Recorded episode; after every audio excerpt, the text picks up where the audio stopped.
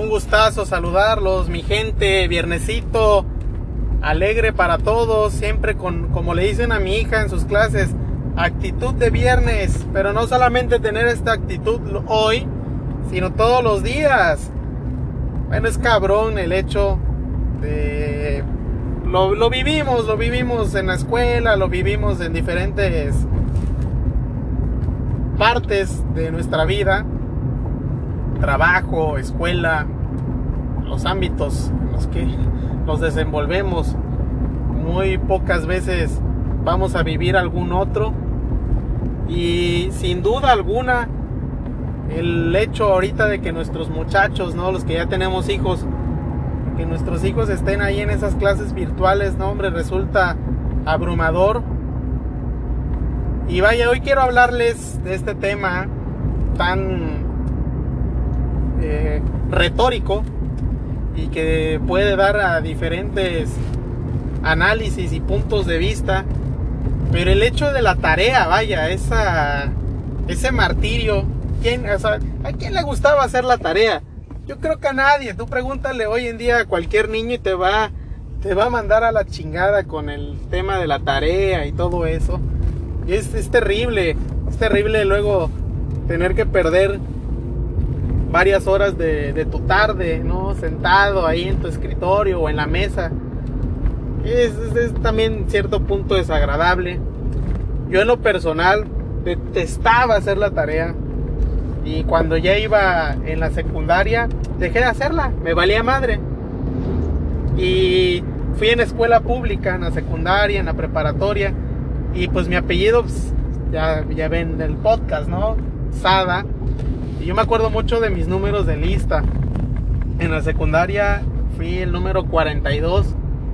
Y entonces, pues de cierta manera desarrollas el punto también a, a escribir a la prisa. Cuando uno escribe de prisa, pues ya no, a veces que no se entiende bien. Y pues chinga su madre. Me daba tiempo de terminar, digamos, la típica tarea de hacer un resumen, hacer una síntesis, hacer un mapa conceptual, un mapa mental, esas tonterías que al final de cuentas no nos sirve de nada para comprar un refresco.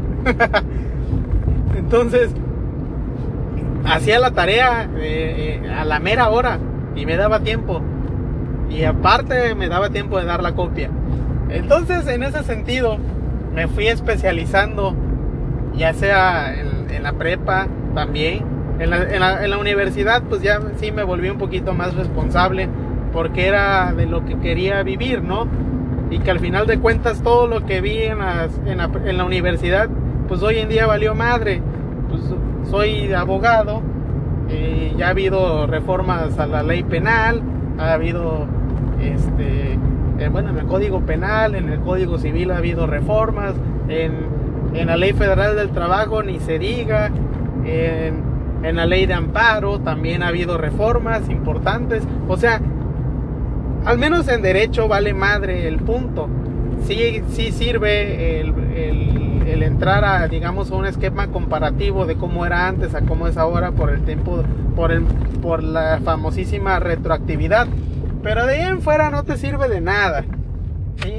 Y, y ahora sí que el hecho de la tarea, pues muchos psicólogos, expertos, analistas y demás han entrado en ese dilema y en ese punto pues de que la tarea pues hasta estresa a los niños, los, vuelve un poquito más ansiosos y demás. No, no, ahorita ya la tarea es algo que sin duda alguna está satanizado.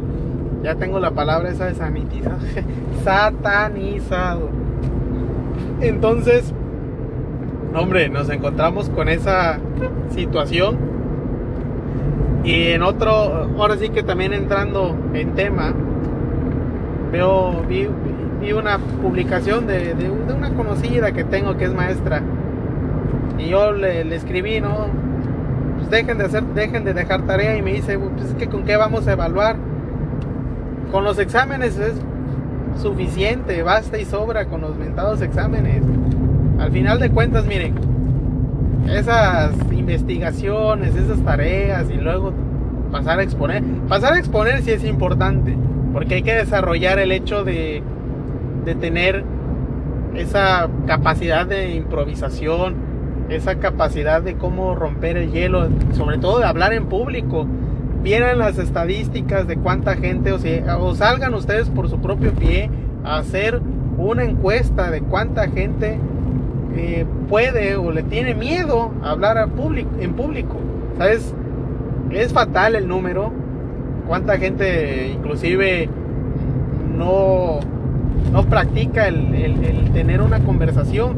Inclusive ya entrando en un punto más tropical, hoy en día hasta hay gente que se molesta porque le marquen por teléfono. o sea, a mí me ha pasado de que agarra, suena mi teléfono y o sea, así digo, puta madre, ahora quién está chingando. Y hay gente que puta espera, espera que el teléfono esté sonando, termina y manda un WhatsApp. ¿Qué onda? ¿Qué pasó? No te puedo contestar, ¿qué deseas? Ahorita está cabroncísimo ese pedo, ese pedo. Pero no nos vamos a alejar del tema central, lo que es la tarea. Yo creo que es conveniente y que basta y sobra con los exámenes. O sea, independientemente de que todo, o sea, cuando ves matemáticas, estás aprendiendo a sumar, restar y todo eso, todo es mental. O sea, te pregunta, ¿cuánto es 5,5? Tienes que, o sea, tienes que, que, aprenderte de memoria la respuesta, ¿sí? ¿Por qué? Porque pierdes tiempo agarrando, contando con los dedos, pierdes mucho tiempo, entonces te van a ganar. Entonces todo eso, lo que son sumas, restas, las tablas de multiplicar, esa parte es mental. Todo lo aprendemos de memoria. ¿O a poco no cuando practicábamos las vocales, a ver, dime las vocales. Ay, uno, ahí estás practicando las mentadas vocales. Cuando somos pequeños, tenemos 4, 5, 6 años y estamos con ello y el abecedario. ¿Sí? No hay ningún otro método. Que, ¿Cómo aprender a leer y a escribir? Más que memorizando y aprendiéndonos todo eso de memoria. Así es la jugada. Y al final de cuentas, la pinche escuela se resume en eso. Aprendernos de memoria toda esa situación. No queda de otra. No queda. Entonces, ya cuando entramos en temas un poquito más complejos, al final de cuentas viene siendo lo mismo. O ¿cuándo fue ahora sí, con la conmemoración de lo del grito de la independencia? Nos los tuvimos que aprender de memoria también, chavos. Todo, todo, todas esas, todas esas clases, esas situaciones, al final de cuentas, ¿de qué nos sirve? Para pedir un trabajo, no me tengo que aprender, digamos, cuándo fue el abrazo de Acatempa o cuando Morelos escribió Sentimientos de la Nación. ¿Qué madre le importa eso? ¿Sí? Tu jefe al final de cuentas te va a estar chingando la madre para que le des resultados y eso al final de cuentas no te va a servir ni para una chingada. ¿Sí?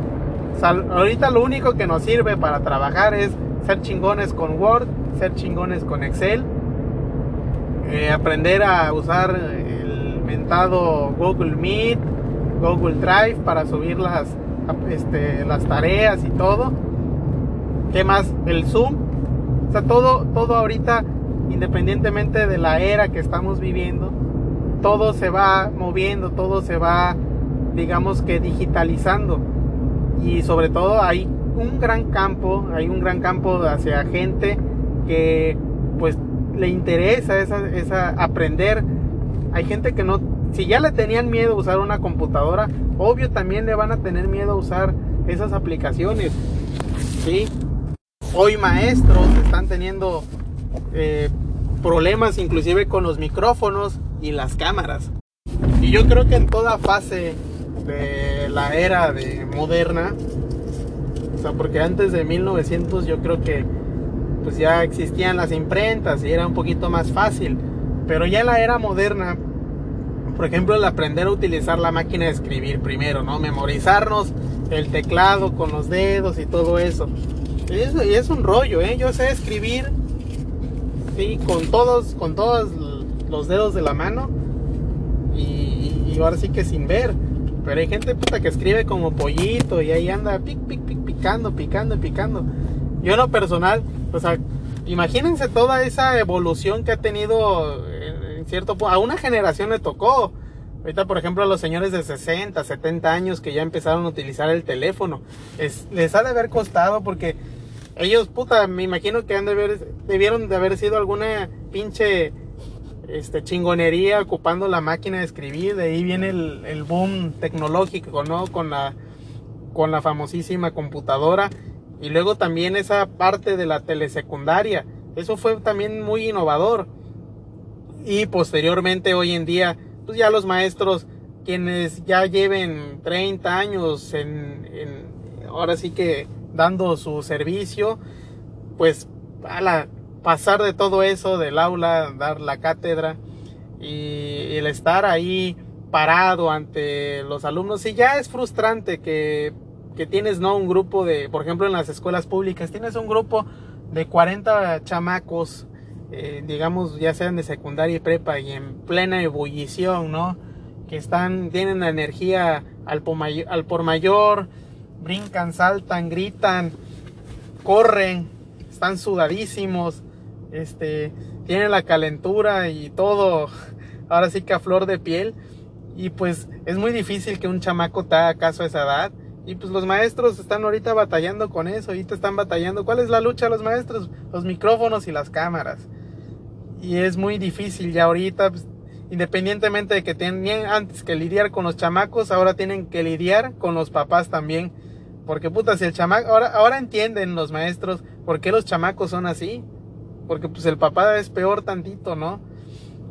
Ahora, ¿cómo se nos ocurre, no? Si, si fuimos los niños problemas eh, en la secundaria, en la prepa, en la escuela en, en, general, ¿cómo se nos ocurre todavía tener hijos?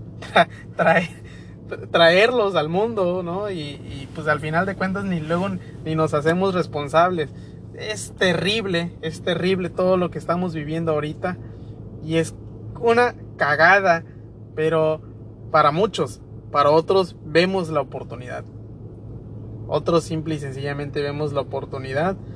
Vemos ahí una rendijita y vámonos, vámonos. La verdad que este tiempo, esta pandemia, nos ha ayudado, en lo personal me ha ayudado a renovarme, a reinventarme, a buscar nuevos horizontes y a chingarle, de verdad. Y simple y sencillamente dejen profesores de complicarse la vida. Pues este punto también va en primer lugar para los maestros, porque ustedes mismos están complicando la vida. Ya es suficiente con estar las horas que sean frente al monitor de una de su computadora frente a la pantalla de sus tablets y teléfonos. Yo creo que ya es toda, o sea, pasen tiempo con su familia. De verdad, el estresarse de esa manera no los va a llevar a nada. Y al final de cuentas, eh, muy pocos les van a reconocer su esfuerzo. Porque mucha gente no es empática y tiene el sentido de decir, pues es su chamba. Pues para ello, para eso ellos estudiaron.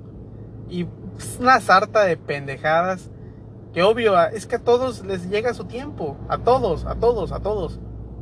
¿Sí? Ahorita estamos en el tiempo en el que ya, por ejemplo, se le reconoció esa parte a, los médicos, enfermeros, pero también nadie se la ha reconocido, nadie les ha reconocido la chamba, por ejemplo, a los dueños de funerarias, a los dueños de crematorios, a, los de a los que se dedican a, enterrar a los muertos.